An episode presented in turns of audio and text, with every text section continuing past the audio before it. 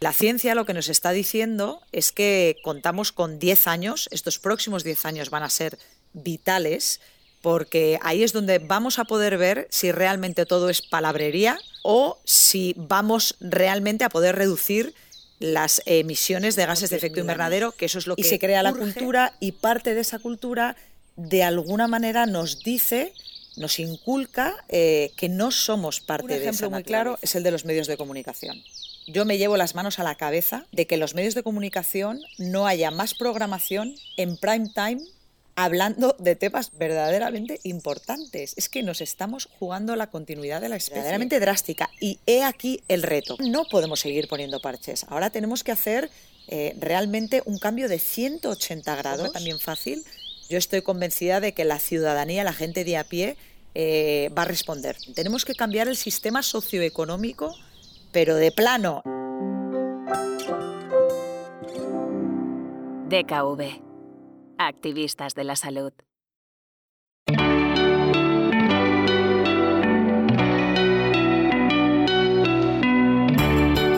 Voces activistas. Historias para inspirar y emocionar. Bienvenidos a un nuevo programa de Voces Activistas, el podcast de DKV en el que compartimos con todos vosotros historias y charlas con personas que han decidido hacer algo por mejorar la vida de los demás. Hoy vamos a hablar sobre el cuidado del planeta, con una invitada muy especial. Durante muchos años, la actividad del ser humano ha ido provocando cambios en el medio ambiente, cambios que pueden poner en peligro nuestra presencia en la Tierra. Necesitamos reconciliarnos con la naturaleza, reducir a cero la emisión de sustancias contaminantes y restaurar nuestra huella en el planeta. Nunca podremos estar sanos en un planeta enfermo. Soy Marta Paisa, soy ambientóloga y responsable de transformación ambiental en DKV. Y hoy voy a hablar con Odil Rodríguez de la Fuente, quien además de ser una conocida divulgadora científica y experta en sostenibilidad, trata de vivir integrada con la naturaleza y defender una convivencia saludable entre seres humanos y medio natural. Voces activistas. Un podcast de DKV. Hola Odil, bienvenida a Voces Activistas. Hola Marta, encantada de estar con vosotros. Gracias. Igualmente, creo que tú representas muy bien que es una voz activista, Odil. Tú has transformado tu vida para estar en contacto con la naturaleza. Cuéntanos, cuéntanos qué significa para ti la naturaleza, el medio ambiente y qué crees que nos aporta a los seres humanos. Pues para mí la naturaleza es vida con mayúsculas. Entonces yo he tenido la suerte de desde muy pequeña poder fomentar ese vínculo natural con el que todos nacemos y que todos tenemos de forma atávica en nosotros, en nuestros genes, porque a veces se nos olvida que somos naturaleza, ¿no? que somos el resultado de alrededor de 4.000 millones de años de evolución de la vida sobre la Tierra. Somos naturaleza pensante y consciente. Lo que pasa es que, sobre todo a partir del Neolítico, mmm, hace unos 10.000 años aproximadamente, empezamos a domesticar a las plantas y a los animales, se empiezan a generar ya las ciudades, las grandes ciudades-estado, eh, y bueno, conocemos lo que es la historia de la humanidad en estos últimos 10.000 años. Y se crea la cultura y parte de esa cultura de alguna manera nos dice, nos inculca eh, que no somos parte de esa naturaleza. Es más que la naturaleza se ha puesto ahí por Dios o, por quien sea para que nosotros la explotemos, eh, la aprovechemos, la utilicemos, le saquemos el máximo partido. Entonces, mmm, es normal, es natural que los padres a, los niños, cuando crecen, de alguna manera les inculquen esto, que está en la cultura y que lo hemos mamado en los últimos 10.000 años, ¿no? Aproximadamente.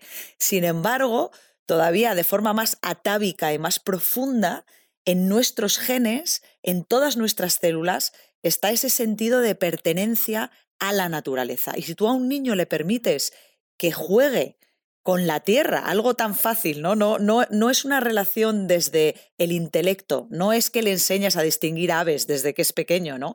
Es simplemente que le dejes que se manche, que se suba a los árboles, que explore el entorno en el que, en el, bueno, el entorno natural, ¿no?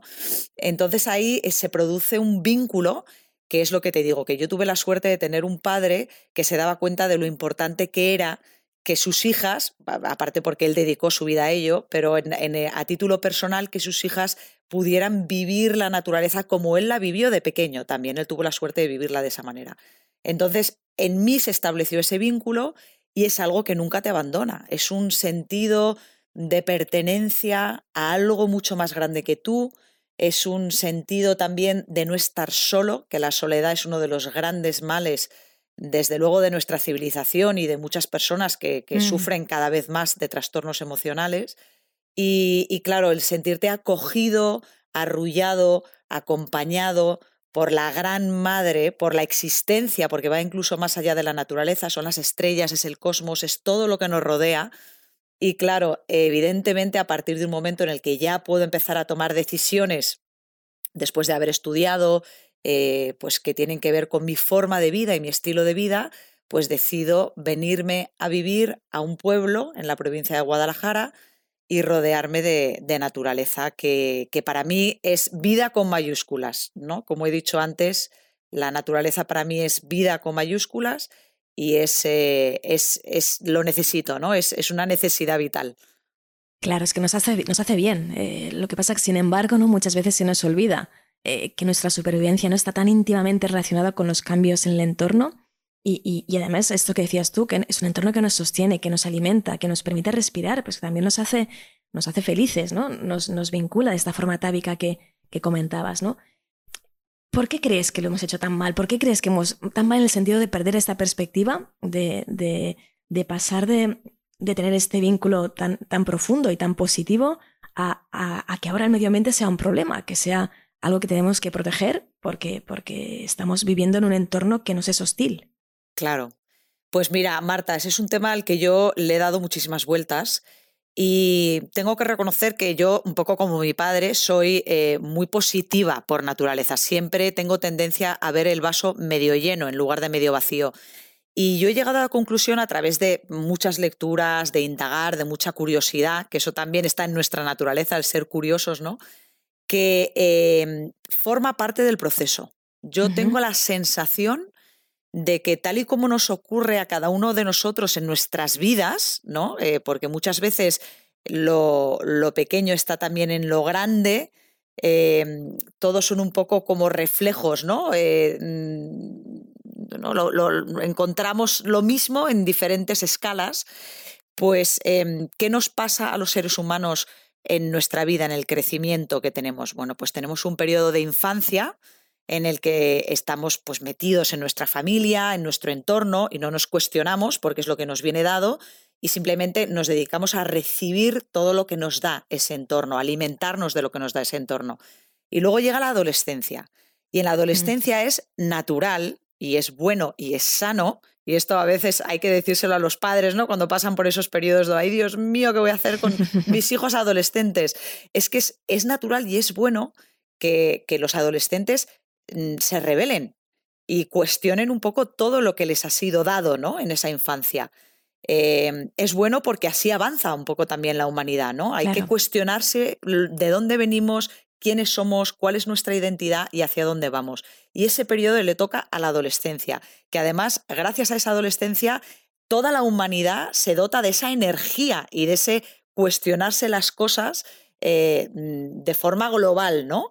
Pero es gracias a que tenemos esa energía de la, adolescencia y de los adolescentes. Entonces, luego ya, mm, si Dios quiere, llegamos a un periodo de madurez, que es también lo natural, que es cuando ya se asienta un poco pues toda esa energía y toda esa rebelión de la adolescencia y de repente empezamos a apreciar lo que teníamos en la infancia, ¿no? Eh, la familia, los valores con los que, los que nos educaron y hacemos nosotros de transmisores a las futuras generaciones, a nuestros hijos. Entonces a mí me da la sensación de que nosotros estamos viviendo una adolescencia colectiva como humanidad, que tuvimos una infancia que fue el paleolítico, y que fueron, se dice pronto, ¿eh? cerca de 200.000 millones, eh, no, millones, no, perdona, 200.000 años, pero claro, es que 200.000 años al lado de los 10.000 del neolítico no es nada. O sea, realmente esa infancia colectiva en la que vivimos dentro de la gran familia que fue la naturaleza y nos alimentamos de todo lo que nos daba la naturaleza, pues es un periodo muy, muy largo al lado de esta adolescencia, que es un periodo muy corto. Y a mí me da la sensación de que es algo eh, natural, que es un proceso que tenemos que vivir, que tenemos que separarnos un poco de, lo que somos, que somos naturaleza, para darnos cuenta eh, de todo, de la importancia que tiene en nuestra identidad, en nuestra felicidad, en, nuestro sentido también del progreso, eh, en, todo, en absolutamente todo. Entonces yo confío en que esto forme parte del proceso y también el tocar fondo, ¿no? El darnos cuenta que no podemos vivir sin la naturaleza. Claro.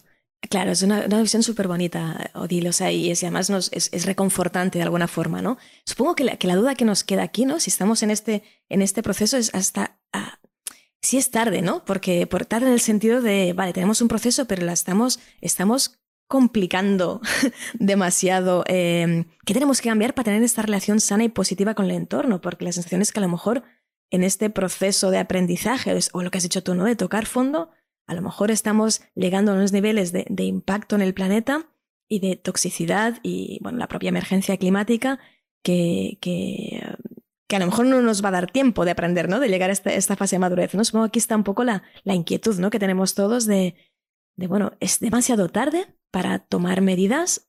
Claro, esa es la gran pregunta, eh, Marta, y desafortunadamente ojalá tuviese una bola de cristal y pudiese deciros, pues mira, eh, no llegamos tarde, ¿no? O todavía tenemos un margen. Bueno, no tengo una bola de cristal, pero tenemos la ciencia.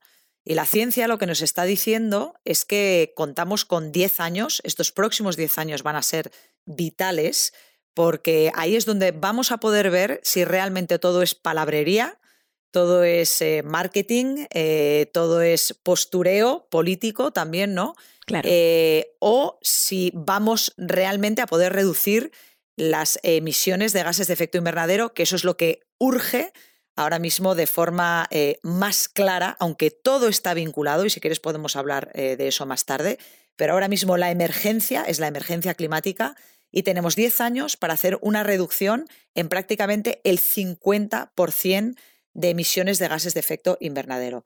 Y ahí en esos 10 años vamos a poder ver si somos capaces o no lo somos. ¿no? Y luego tenemos hasta el 2050 para bajar a lo que se llama eh, emisiones eh, cero netas. Mm. Em, que bueno, las emisiones cero netas es importante también saber que quiere decir que todo lo que estemos emitiendo, por otro lado, se estará absorbiendo eh, por parte ya sea de la naturaleza o de esas tecnologías que pensamos que se van a poder desarrollar antes del 2050 para la absorción de ese exceso de gases de efecto invernadero que haya acumulados en la atmósfera. Pero básicamente ese margen de tiempo es muy poco y nos obligan a hacer una reconversión drástica, pero verdaderamente drástica. Y he aquí el reto. Claro, el reto es que muchas veces, bueno, muchas veces no, es que estamos acostumbrados eh, prácticamente mm, desde la revolución industrial, o sea, desde los últimos 200 años, a poner en marcha soluciones cosméticas, ¿no? A que si hay un problema, ya sea mm, la ciencia o la tecnología, bueno, pues aquí ponemos el parche. Entonces, ahora ya no podemos seguir poniendo parches. Ahora tenemos que hacer eh, realmente un cambio de 180 grados en cuanto paradigmático, ¿no? En cuanto a nuestra forma de relacionarnos con el entorno y con otras personas también. Tenemos que cambiar el sistema socioeconómico pero de plano en 180 grados. Y tenemos muy poco tiempo para hacerlo. Y desafortunadamente hay unas grandes inercias dentro de ese sistema socioeconómico que son sobre todo mm, pues de las grandes empresas privadas, de la política, que está muy vinculada también a ese sector privado, y también desde el ámbito social, pero eso a mí me preocupa menos, ¿no? Lo que es el, el ámbito de la gente de a pie, porque yo creo que en el momento en el que tanto el ámbito público de la política eh, se lo ponga fácil, legislativo, ¿no? Como desde el ámbito privado empiecen a cambiar un poco esas inercias y se le ponga también fácil, yo estoy convencida de que la ciudadanía, la gente de a pie, eh, va a responder. Estoy convencida. Totalmente de acuerdo, Odile. Además es una cosa que me preocupa especialmente porque cuando hablamos a veces, bueno, el objetivo, de hecho, de voces activistas es que los oyentes salgan con ideas de cómo transformar, en este caso, ¿no? su relación con el planeta. Pero a mí me preocupa que pongamos solo el foco en la responsabilidad individual, con lo que comentabas tú ahora, ¿verdad? creo que las empresas tienen un papel clave, empresas e instituciones, ¿eh? para facilitar esta transición ecológica, este cambio de 180 grados. Em, porque al final lo que hacemos en casa es importante, sin duda, pero, pero también es muy importante conseguir que instituciones y empresas reduzcan sus emisiones y su huella tóxica, esta parte de interrelación que decías, ¿no? que la emergencia climática está, es, es un ecosistema único, ¿no? el planeta es una, es una bola única, ¿no? con lo cual todo está relacionado. Exacto. ¿Cómo, cómo es este equilibrio? Ahonda un poco más, si, si te parece, este equilibrio entre, entre lo que le pedimos al, al, al ciudadano individual, pues que recicle, que consuma electricidad verde, que a lo mejor reduzca su consumo de proteína animal, eh, pero a la vez hay que facilitarle esta transición, hay que cambiar. No, no, podemos generar que el umbral de esfuerzo sea tan alto que generemos frustración, que generemos cansancio con el discurso ambiental. Hay, hay una gran parte de responsabilidad que no recae en el ciudadano, en el individuo, ¿verdad? Claro. Pues mira, Marta, te voy a dar, yo creo que lo mejor para que la gente lo entienda son ejemplos. Un ejemplo muy claro es el de los medios de comunicación. Yo me llevo las manos a la cabeza de que en los medios de comunicación no haya más programación en prime time hablando de temas verdaderamente importantes. Es que nos estamos jugando la continuidad de la especie. Esto es de una gravedad. que se dice rápido, ¿eh? la continuidad de la especie. no, no, es que es, es, que es, es que es así, ¿no? Y sin embargo, todo el mundo, bueno, yo dejé de ver la televisión por una elección propia de salud mental anímica. Hace cuatro años es una de las mejores decisiones que he tomado, pero a mí la gente, claro, me cuenta y lo ves en redes sociales y demás, que la gente de lo que más habla es o de temas relacionados con el mundo del corazón, y no hace falta que pongamos nombres, ¿no? Pero es lo que más está viendo la gente en las televisiones, o temas de política, que al final son temas pasajeros, ¿no? Al lado de temas importantes con los que también está relacionada la política. Entonces, eso es un tema clarísimo, que podría influir muchísimo en la ciudadanía, podría eh, ponérselo fácil también en cuanto a dar soluciones, a informar sobre temas que están cambiando, por qué van a mejorar nuestra vida, nuestra calidad de vida, desmitificar también un poco que el hacernos más sostenibles es em, hacer que nuestra calidad de vida sea peor, ¿no? Porque esto es un tema que yo es que mm, sí. estoy hasta arriba ya de decir, es que no es verdad, esto es un mito que se ha creado de que ser más sostenibles va a hacer que nuestras vidas sean peores y va a hacer que nos sacrifiquemos todos muchísimo. Y no es verdad, no es cierto. Y aquí viene el segundo ejemplo de por qué no es cierto. El segundo ejemplo es, pues yo hace mm, un año y medio me puse placas solares en mi tejado y yo estaba pagando una factura de la luz eh, bimensual, que es como la pago yo, pues imagínate de X, ¿no? Bueno, pues a raíz de que me pongo placas solares y que también ha habido un cambio legislativo que ha hecho posible esto, yo ahora mismo estoy pagando la mitad de lo que pagaba para mi factura de la luz, pero estoy pagando mi consumo de electricidad, estoy pagando mi financiación de las placas solares que van a pasar a ser mías dentro de 10 años, 10 años, estoy pagando el mantenimiento de las placas solares, o sea, me sale a mi bolsillo mucho más económico pero además estoy contribuyendo también a, ser eh, autónoma energéticamente hablando y evidentemente a hacer un consumo energético totalmente sostenible, ¿no? Y económicamente me sale mejor.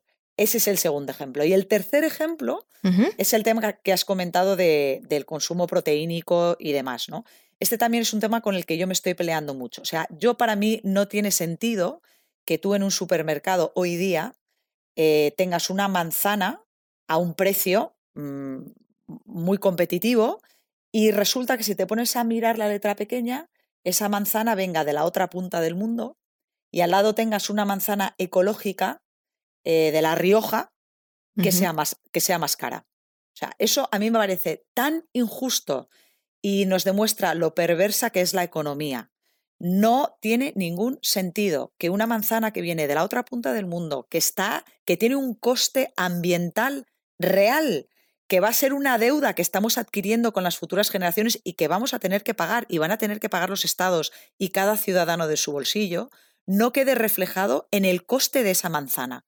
Entonces, yo creo que ahí es donde entran los cambios legislativos, ahí es donde entran también los cambios desde la empresa privada, ¿no? Porque aquí detrás hay unos costes que no se están reflejando, que se llaman externalidades, ¿no? Y que no quedan que no quedan reflejados en el coste final del producto. O sea, tenemos que hacer que los productos que son más responsables con el medio ambiente, que son más responsables con los derechos sociales, ¿no? que realmente están pagando buenos salarios, eh, pues sean más competitivos en el mercado y que la economía globalmente esté premiando ese tipo de productos y no al revés. Actualmente se están premiando los productos que son malos para el medio ambiente y que no son equitativos y justos a nivel social. Eso, eso. Yo creo que recuperando de, lo que decías al inicio de esta intervención, es que esa transición que tenemos que hacer, aunque a veces no, parece que de apareza, parece que, parece que va a costar, parece que va a ser peor ¿no? que la situación que tenemos actualmente, el, el, planeta que estamos pintando, ¿no? Tenemos un horizonte de un planeta que va a ser mucho más positivo, mucho más justo, mucho más sostenible, mucho más bonito, ¿no? Eh, en, en, el sentido incluso estético, ¿no? Si, si eh, en las distintas actores, ¿no? Ciudadanos, la sociedad en general, empresas, eh, instituciones políticas, remamos hacia un mismo horizonte común, que, que, yo insisto en lo que decías tú, no se trata de volver a cazar, de volver a, los bosques, de cazar mamuts otra vez, no, no, no, estamos yendo hacia atrás, estamos yendo hacia una, una madurez, ¿no? Esa, esa madurez que comentabas, ¿no? Esa nueva edad más madura de una humanidad que tiene una relación sana, positiva y, y y equilibrada, ¿no? Con, con, la naturaleza, con el entorno que nos sostiene y que nos da. Totalmente. La gente, o sea, los que nos dedicamos a esto, como tú, eh, Marta, y los que tenemos información, eh, casi nos quema un poco en las manos el tratar de transmitir que esto va a ser la bomba. O sea, que, que, que afortunadamente la naturaleza, una vez más, nos está ayudando, nos está enseñando el camino de salida y nos está indicando el camino de vuelta a casa. Nos está diciendo hay que ir por ahí y esto va a mejorar vuestras vidas.